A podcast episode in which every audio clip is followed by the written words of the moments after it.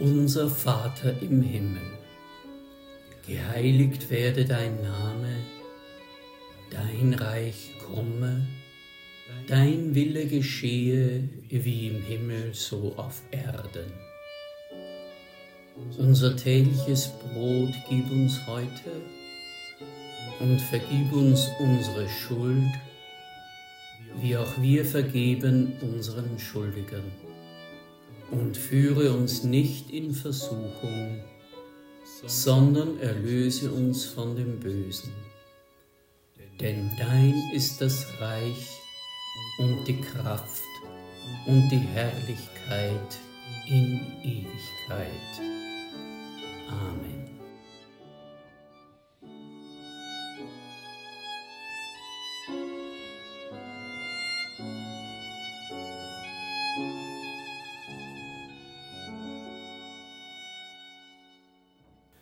Dein Wille geschehe wie im Himmel, so auf Erden. Die ersten drei Bitten im Gebet Jesu gehören eng zusammen und zielen in vielerlei Hinsicht in die gleiche Richtung.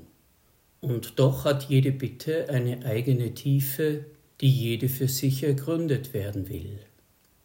Unser Vater im Himmel, geheiligt werde dein Name, dein Reich komme, dein Wille geschehe wie im Himmel so auf Erden. Helmut Thielicke hat in seiner Auslegung des Vaterunsers das Gebet, das die Welt umspannt, zu unserer Bitte mit Worten eingeführt, die ich euch hier nicht vorenthalten will. Thielicke sagt, dass jede Bitte des Vaterunsers eine Bitte ist, die aus der Tiefe gerufen ist. Wenn wir auf uns blicken mit all den bedrängenden Nöten und Lasten, die uns zu zerbrechen drohen, scheinen wir Weisen zu sein, die einem gnadenlosen und wahrhaft unväterlichem Schicksal ausgeliefert sind.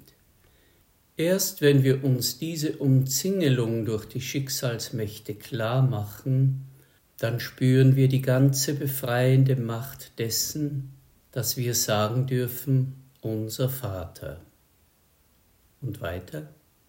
Erst wenn wir bedenken, dass wir in einer Welt leben, in der getötet und gestorben wird, in einer Welt, wo wir in die schrecklichen Hände der Menschen fallen können und wo die Herrlichkeit und Größe, die Gott mit seiner Schöpfung vorhatte, nur noch in dunklen Andeutungen existiert? Erst wenn wir das alles bedenken, lässt sich die ganze Inbrunst der Bitte ermessen, dein Reich komme. Jene Inbrunst des Wartens und des Heimwehs, mit der wir einem neuen Himmel und einer neuen Erde entgegenharren, wo Gott alles in allem sein wird. So ist es auch mit der Bitte, dein Wille geschehe. Auch diese Bitte wird gebetet vor dem dunklen Hintergrund einer Welt, in der eben dieser Wille notorisch nicht geschieht. Thielicke wendet mit diesen Worten den Blick seiner Hörer auf die Welt draußen. Dann aber sagt er, müssen wir nach innen blicken ist alles das, was in unserem eigenen Herzen rumort, die hadernden Gedanken, die sich nicht schicken wollen, der Sorgengeist und die Lebensangst, der Egoismus in unserem Verhalten zum Nächsten, ist das alles, was da ständig in uns geschieht, in Gedanken, Worten und Werken oder auch in Träumen, wirklich der Wille Gottes? Ist das nicht wiederum unser eigener Wille, der so entsetzlich schwer zu brechen ist? Ist es nicht unser eigener Wille, an dem wir im Grunde so unglücklich sind und von dem wir erlöst sein möchten, wenn wir rufen, Dein Wille geschehe? Die Bitte, Dein Wille geschehe wie im Himmel so auf Erden, setzt voraus, es gibt einen Willen Gottes mit uns und für uns. Und das Wesen des Himmels ist es, dass Gottes Wille geschieht. Dürfen wir daraus ableiten, dass dort in Spuren und Ansätzen der Himmel auf Erden ist, wo hier und heute schon Gottes Wille geschieht? Nun könnte sich in uns etwas querlegen, wenn wir sagen, Gottes Wille soll geschehen oder wir müssen Gottes Willen tun, heißt das etwa, dass alles besser wird, wenn wir stur Regeln einhalten? Dass wir alle eigene Gestaltungskraft und Begeisterung, Mündigkeit und Verantwortung aufgeben und nur noch religiöse Vorschriften befolgen? Ich bin Menschen begegnet, die am Leben so frustriert wurden, deren Selbstbewusstsein durch eigene Fehler so zerstört wurden, dass sie genau dies wollten, einfach alle Verantwortung abgeben und einfach genau nach Vorschrift leben. Die Menschen, an die ich denke, haben gerade durch den christlichen Glauben wieder zu einem gesunden Selbstbewusstsein gefunden. Aber Menschen, die ihr Heil darin suchen, alle Verantwortung an andere zu delegieren, werden nicht selten Opfer von Sekten, denn die erfüllen genau dieses Bedürfnis. Doch ist es ausgeschlossen, dass Jesus seine Worte so verstanden wissen will. Was aber steht Jesus vor Augen, wenn er uns genau diese Bitte als Vermächtnis für unser Beten gibt? Die Bibel sagt tatsächlich, dass der Wille Gottes für uns die Gestalt des Lebens vorgibt, die uns entspricht, die Gestalt des Lebens, in der wir Entfaltung und Erfüllung finden. Es ist keinesfalls so, dass Gottes Wille uns das Leben und die Freude wegnimmt, unsere Gestaltungskraft bricht und uns zu geknickten Befehlsempfängern macht, in denen alles Feuer erloschen ist. Gerade in solchen Missverständnissen wird einmal mehr sichtbar, was die Bibel mit Sünde meint. Diese abgrundtiefe Entfremdung von Gott, die sich in dem Urmisstrauen manifestiert, dass Gott uns das Leben wegnehmen und uns klein halten möchte. Im Jesusbuch von Josef Ratzinger hören wir, die heiligen Schriften gehen davon aus, dass der Mensch im Innersten um Gottes Willen weiß, dass es ein tief in uns verankertes Mitwissen mit Gott gibt, das wir Gewissen nennen. Dieses Wissen um das, was uns Menschen ausmacht, was uns zu Menschen macht in Übereinstimmung mit unserem Schöpfer, ist in der Geschichte verloren gegangen. Es ist noch da, vielfältig verdeckt, eine leise zuckende Flamme, die nur allzu oft unter der Asche aller uns eingesenkten Vorurteile zu ersticken droht. Deshalb hat Gott zu uns gesprochen, in Worten, die von außen an uns herantreten und dem allzu verborgen gewordenen inneren Wissen nachhelfen. Im Kern dieses göttlichen Nachhilfeunterrichts steht das Zehnerwort vom Berg Sinai. Es ist dem Menschen nicht von außen her aufgebürdet, sondern die Notensprache unserer Existenz wird uns entschlüsselt, so dass wir sie lesen und im Leben umsetzen können. Jesus selbst gibt uns das Beispiel, wie ein Leben im Einklang mit dem Willen Gottes aussieht. In Johannes 4:34 sagt er in einer Situation, in der er sehr hungrig und durstig war, zu seinen Jüngern, meine Speise ist es, den Willen dessen zu tun, der mich gesandt hat. Wenn ein hungriger und ausgelaugter Mensch zu essen bekommt, dann weckt das alle Lebensgeister. Die Kräfte sind wieder da, die Lust zu handeln regt sich wieder, Jesus gibt uns nirgendwo das Bild eines geknickten, geknechteten, unfreien und freudlosen Menschen. Er war voll Saft und Kraft, leidenschaftlich, lustvoll, oft kämpferisch, ideenreich, wie zum Beispiel seine Gleichnisse zeigen, und geistesgegenwärtig, Ein Mensch also, in dem alle Kräfte lebendig sind, ein volles Leben. Jesus lebt es uns vor, dass es diese lebendige, kraftvolle Einheit mit dem Willen Gottes gibt.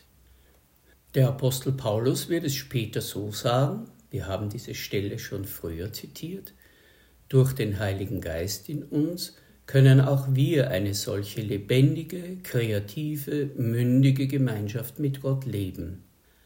Der Heilige Geist ruft in uns, aber lieber Vater. Und Paulus ermuntert uns, unsere gesamte leibhaftige Existenz als lebendiges Opfer an Gott hinzugeben. Das ist die paulinische Übersetzung der Bitte aus dem Vater unser, Dein Wille geschehe wie im Himmel, so auf Erden. Wie kann denn diese Bitte erfüllt werden? Wenn Jesus uns beten lehrt, Dein Wille geschehe wie im Himmel, so auf Erden, dann hat das für uns zwei Aspekte. Einmal ist diese Bitte im Gleichklang mit den Bitten Dein Name werde geheiligt, dein Reich komme, eine Bitte, die sich erst durch ein großes Wunder Gottes erfüllen kann. Es ist der große Umbruch, die große Verwandlung der Schöpfung und des menschlichen Herzens, die wir uns nicht konkret vorstellen können, die aber von der Bibel verheißen wird.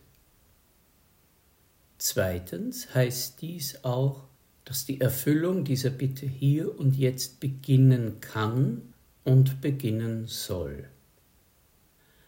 Was sind denn die Spuren und Vorzeichen, dass sich diese Bitte schon im Hier und Jetzt erfüllt? Die Freude an Gott, die Liebe zu Gott, dass Menschen sich mit allen ihren Kräften und Fähigkeiten, mit all ihrer Lebendigkeit Gott schenken. Das ist nicht unrealistisch, sondern geschieht jeden Tag tausendfältig. Selbstlose Liebe, der Wille zur Frieden, Versöhnung und Gerechtigkeit und das Einstehen für diese großen Lebenskräfte. Wo das geschieht, da wird der Mensch zum Menschen. Da wird die Angst weniger, da dominiert nicht mehr egoistische Lebensgier, sondern ein Raum weitet sich, in der gemeinsame Lebensfreude Platz findet, wo der Mensch dem Menschen nicht länger ein reißender Wolf, sondern ein Mitmensch ist. Die Erfüllung der Bitte, dein Wille geschehe wie im Himmel, so auf Erden, macht uns nicht zu Knechten, sondern zu Söhnen und Töchtern Gottes. Sie macht uns nicht zu Sklaven von Regeln, sondern zu Menschen, die ihr Potenzial fantasievoll für das Gute einsetzen. Ja, wo Gottes Wille auf Erden geschieht, da entsteht ein Stück Himmel auf Erden.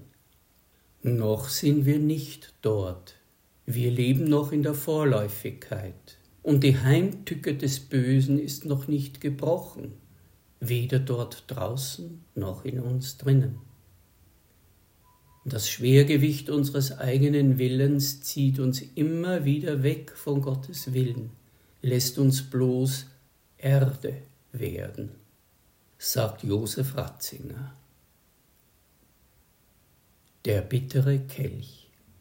Da ist ein letzter Bezugspunkt, auf den ich zu sprechen kommen will. Am Ölberg betet Jesus, Mein Vater, wenn es möglich ist, gehe dieser Kelch an mir vorbei, aber nicht wie ich will, sondern wie du willst. Vater, wenn dieser Kelch nicht an mir vorübergehen kann, ohne dass ich ihn trinke, geschehe dein Wille. Matthäus 26, 39 bis 42. Noch gibt es den bitteren Kelch, der Jesus damals gereicht wurde und von dem auch wir manchmal trinken müssen.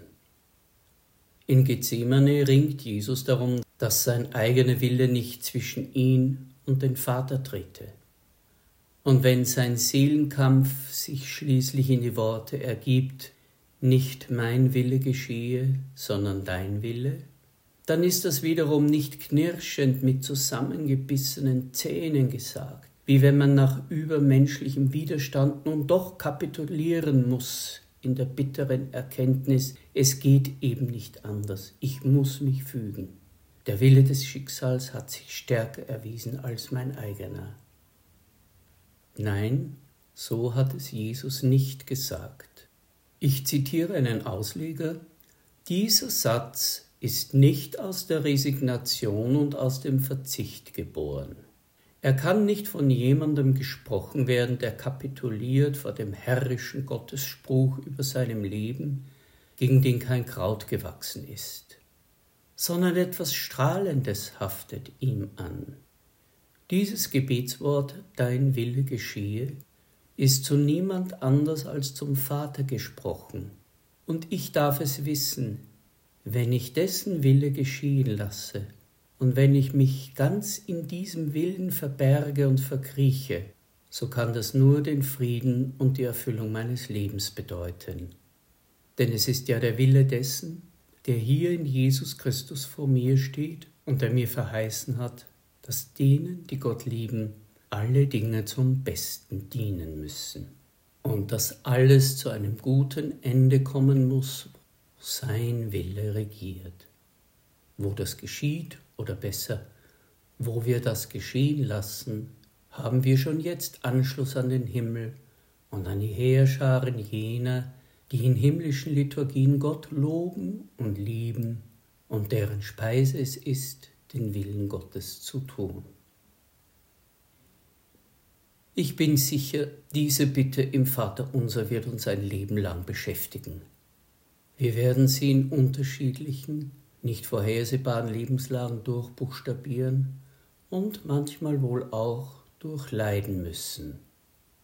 Unser Vater im Himmel, dein Wille geschehe wie im Himmel, so auf Erden. Amen.